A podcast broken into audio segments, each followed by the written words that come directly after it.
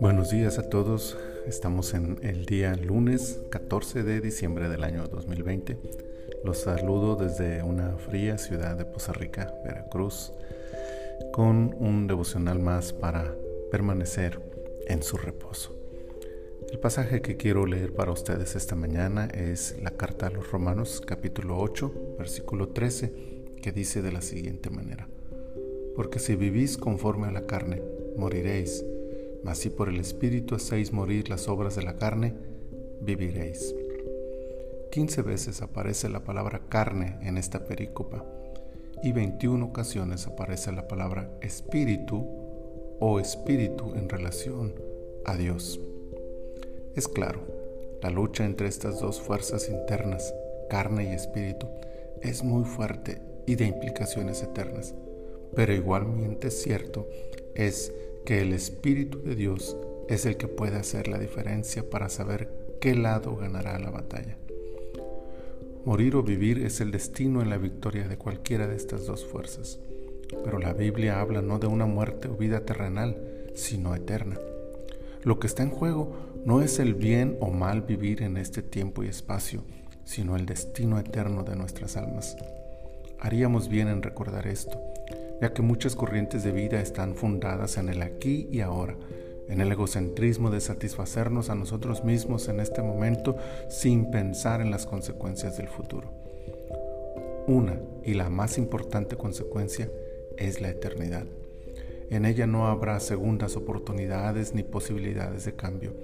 La eternidad es interminable e imbatible.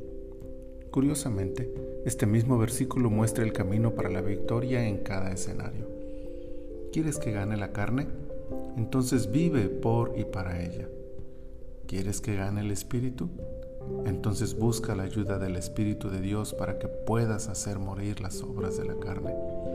Ahora bien, tal vez no es que queramos que gane este o aquel, porque no distinguimos la importancia de la eternidad, como ya mencioné porque no encontramos la fuerza necesaria para vencer la carne o simplemente no podemos sujetarnos al Espíritu de Dios. La advertencia bíblica, sin embargo, ya está ahí.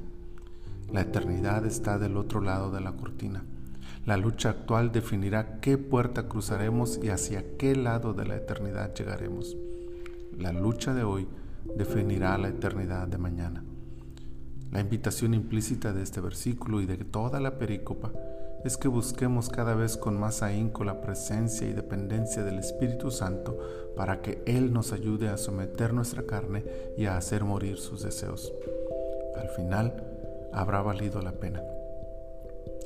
Que esta semana clamemos al Espíritu para que su presencia sea una realidad que nos dé fuerza para hacer morir los deseos de nuestra carne y en cambio el fluir del Espíritu de Dios nos impulsa a vivir por Él en Él y para Él.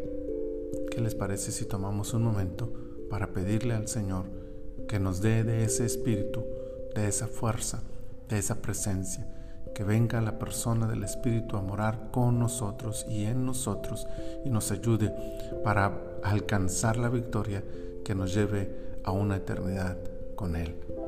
Padre nuestro, en esta mañana, Señor, queremos destinar estos minutos para pedirte que vengas a estar con nosotros a través de tu Espíritu. Que este día y toda esta semana, Señor, podamos disfrutar de tu presencia acompañándonos y ayudándonos a vencer todo aquello que pueda llevarnos a una eternidad de muerte y que en cambio, Señor, aprendamos a disfrutar de la vida que tú nos das aquí en la tierra, pero preparándonos para aquella eternidad en tu presencia que será maravillosa.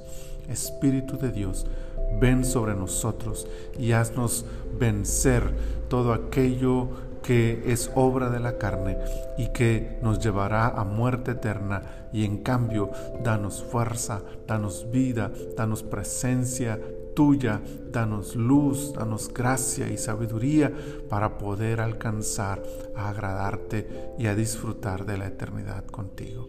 Muchas gracias te damos por Cristo Jesús. Amén. Amén.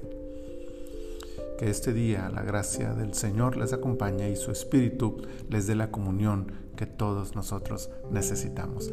Dios les bendiga.